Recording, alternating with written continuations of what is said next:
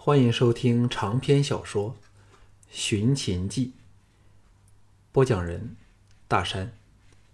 第二十五卷，第十三章：统一六国。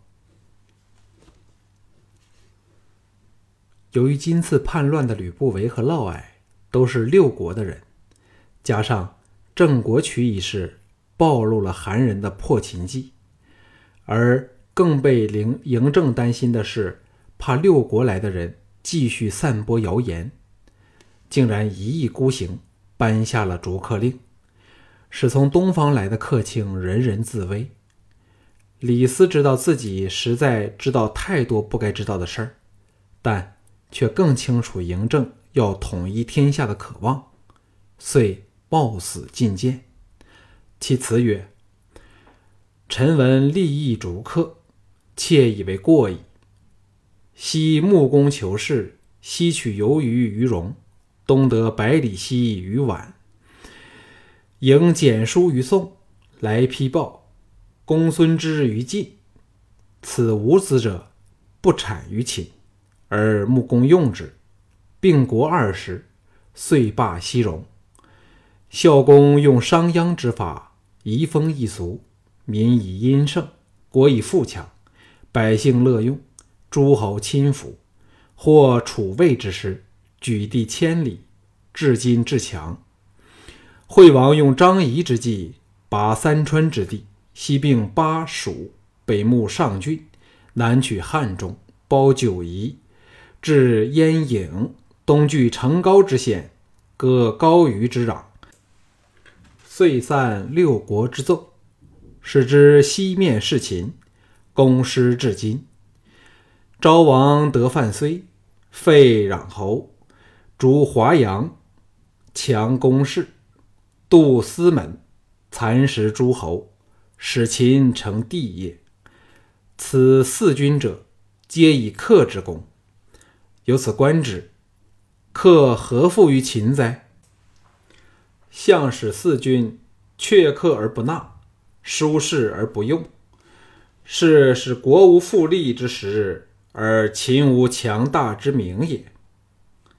词中又道：“不问可否，不论取直，非秦者去，为客者逐。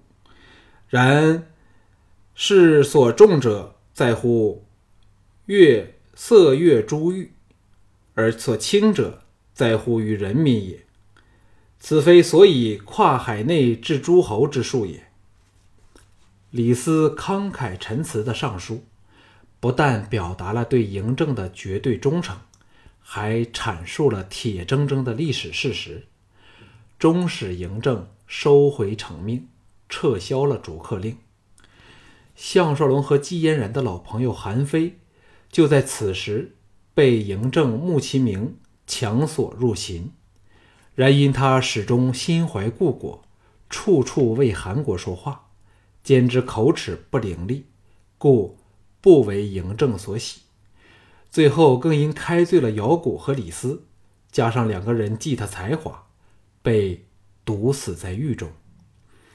嬴政扫除了吕不韦和嫪毐后，收揽了秦国的大权，遂展开征服六国的大业。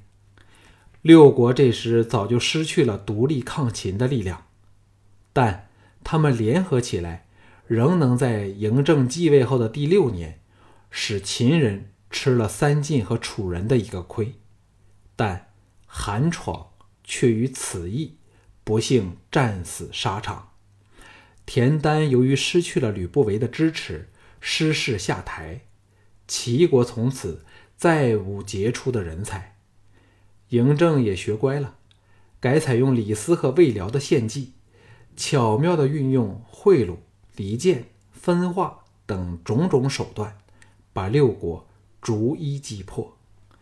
秦王政十四年，韩王安首先对秦屈服称臣。一年，秦军杀入新郑，灭韩，被项少龙一手提拔的桓乙，此时。积功至上将军，不幸遇上了可使项少龙惨吃败仗的李牧，被其大破于合肥。无面目再见嬴政，必饮燕国。终于到了王翦和李牧两大名将正面对垒的时刻。秦军在王翦和杨端和的率领下大举攻赵，李牧迎之邯郸城外，彼此僵持不下时，岂知郭开受李斯反间计所惑，竟怂恿赵王换将，李牧拒不受命，结果被赵王赐死。大树既倒，赵国再无可抗王翦之将，遂被秦军以狂风扫落叶之势扫入历史往昔的回忆里去。秦王政十九年，太子丹派荆轲入秦，屠刺嬴政，事败后当场惨死。嬴政便出师有名，派王翦攻燕，大破燕人于易水之西。一年，攻入燕人的冀都，杀太子丹。王翦之子王奔也攻占楚人十余城。次年，他在大展神威，决水灌大梁，破之，魏王。二十三年，王翦攻楚，在平舆大破楚军。次年，与蒙武破寿春。楚王和李元同时被俘。李嫣嫣服毒自杀，楚王。秦王政二十六年，王奔攻入临淄，齐王田建投降。六国至此，云散烟消，尽归于秦。嬴政仍记着项少龙所说的“始皇帝”三字，于是命群臣研究。是否适合他统一六国后的身份？众人自是大声叫好。于是，嬴政自号始皇帝，废分封诸侯之制，分天下为三十六郡，收天下兵器，铸金人十二，统一度量衡，定币制，使车同轨，书同文。集天下富家十二万户到咸阳，确立了日后中国的规模。当嬴政登上始皇帝的宝座时，宏伟的怀清台也同时建成。